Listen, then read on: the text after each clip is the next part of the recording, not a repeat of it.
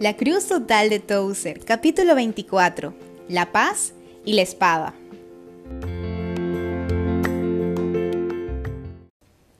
Nunca debemos olvidarnos que la Iglesia es una familia divina y que las lealtades que existen entre sus miembros a veces chocan radicalmente con los vínculos que existen entre las familias de carne y hueso.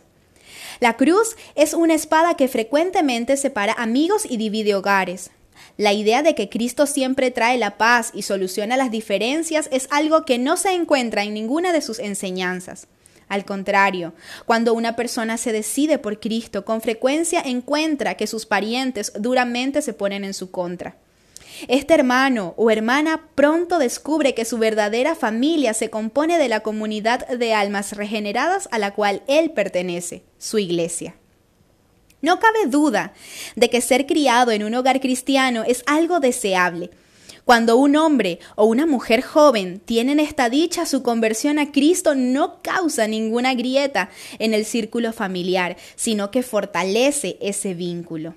A menudo vemos a familias enteras, desde los abuelos hasta el niño más pequeño que sirven con gozo al Señor y no hay nada más maravilloso bajo el cielo. Pero frecuentemente no es así. Más bien, la presencia de un verdadero creyente, si bien no necesariamente causa una ruptura total, por lo menos crea una divergencia de intereses y produce un estrés en la unidad del hogar.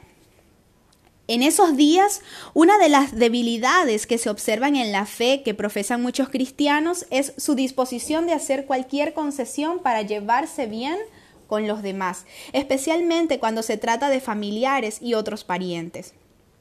Es una filosofía de apaciguamiento.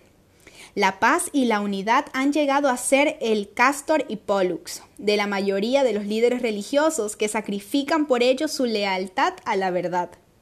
La noción de que la frase paz en la tierra, así como aparece en el Nuevo Testamento cuando se anuncia en el nacimiento de Jesús, representa la necesidad de lograr concordancia entre la luz y las tinieblas. Es algo totalmente extraño a la enseñanza cristiana tradicional.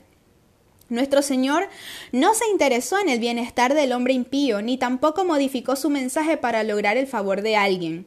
No importa si fuera judío, pagano o miembro de su propia familia, porque ni sus propios hermanos creyeron en él.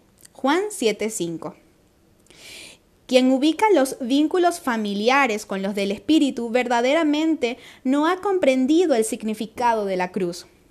Todos nacen de padres humanos, pero los hijos de Dios solo nacen del Espíritu. Juan 3:6. Todos los vínculos familiares serán disueltos en la gloria de la resurrección. Esto incluye la relación entre esposo y esposa.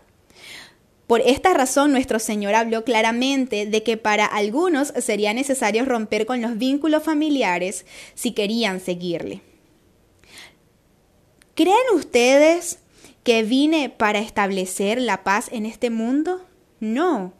Yo no vine a eso, vine a causar división. En una familia de cinco, tres estarán en contra de los otros dos. El padre y el hijo se pelearán, la madre y la hija harán lo mismo, y la suegra y la nuera serán enemigas. Lucas 12, 51, 53. Si alguno de ustedes quiere ser mi discípulo, tendrá que amarme más que a su padre o a su madre, más que a su esposa o a sus hijos, y más que a sus hermanos o a sus hermanas. Ustedes no pueden seguirme a menos que me amen más que a su propia vida. Si ustedes no están dispuestos a morir en una cruz y hacer lo que yo les diga, no pueden ser mis discípulos. Lucas 14, 26, 27. Lo que Cristo dice con estas palabras es que la fe puesta en Él inmediatamente introduce en la vida una lealtad distinta y más elevada. Él demanda tener el primer lugar en la vida de sus seguidores. Para el verdadero discípulo, esto significa que Cristo tiene que estar antes que la familia, antes que la lealtad a la nación y antes que la vida misma. La carne siempre tiene que ser sacrificada al espíritu y lo mundano a lo celestial, no importa el costo. Cuando llevamos la cruz, llegamos a ser prescindibles, dejamos atrás las amistades naturales y toda lealtad previa para dejar que Cristo sea nuestro todo en todo. En estos días, cuando prevalece un cristianismo fácil y agradable, necesitamos que el Espíritu de Dios nos ilumine para reconocer esta verdad y tener una fe genuina para aceptarlo.